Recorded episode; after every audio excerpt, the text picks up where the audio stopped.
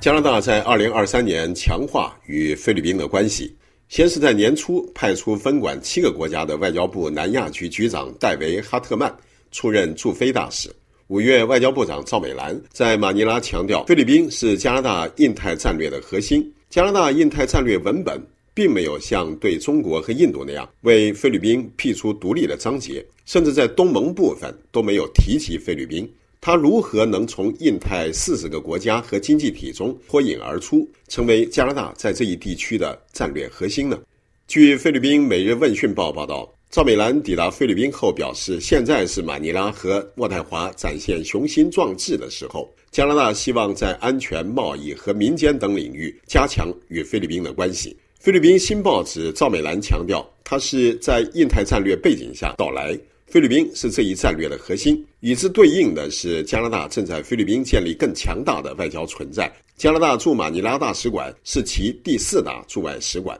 仅次于华盛顿特区、北京和新德里，并可能很快跃居第三。菲律宾对加拿大的重要性，首先表现在南海问题上对中国的挑战。面对越来越具有破坏性的全球大国的中国，加拿大印太战略明确表示，将在应该挑战的时候提出挑战。赵美兰在马尼拉表示，加拿大全力支持菲律宾在西菲律宾海的管辖权和主权，重申加拿大和菲律宾一样都尊重国际规范的重要性。二零一六年确认菲律宾对其水域拥有主权的仲裁是一个具有约束力的最终决定，中国应该尊重它。东海和南海确实存在紧张局势，维护国际规范是保持地区稳定和和平的核心。加拿大拥有世界上最长的海岸线，在海事问题上积累了大量专业知识，希望在太平洋地区发挥更大的作用。赵美兰表示，加拿大将通过提供卫星监视和其他科学数据，帮助菲律宾捍卫其在南中国海的主权，并打击非法捕鱼。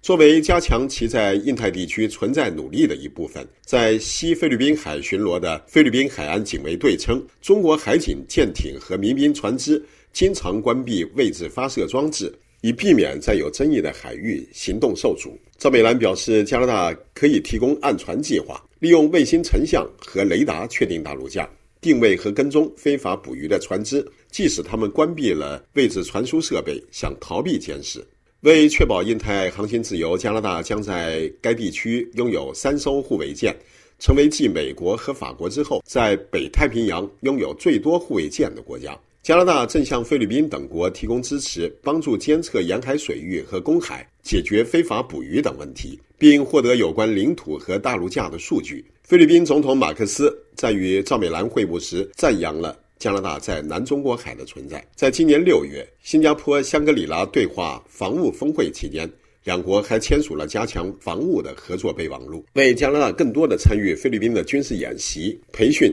军事建设和安全伙伴关系铺平道路。自二零二一年以来，已有两艘加拿大海军舰艇停靠马尼拉，加拿大也一直在训练菲律宾的潜艇艇员。菲律宾被视为加拿大印太战略核心。还在于它是加拿大在东盟里关系最亲密的国家，有望成为其跨入东盟的大门。加拿大印太战略关于东盟的目标是确认与东盟的战略合作伙伴关系，寻求加入东盟防长扩大会议和东盟峰会，寻求谈判和实施与东盟自由贸易协定等。赵美兰在与菲律宾总统会谈时呼吁菲律宾支持其与东盟的自由贸易谈判。东南亚国家联盟由菲律宾于一九六七年参与共同创立，是一个涵盖了六亿多人口的多元化地区。本期北美来红是由法国国际广播电台特约记者潘卫制作，感谢收听。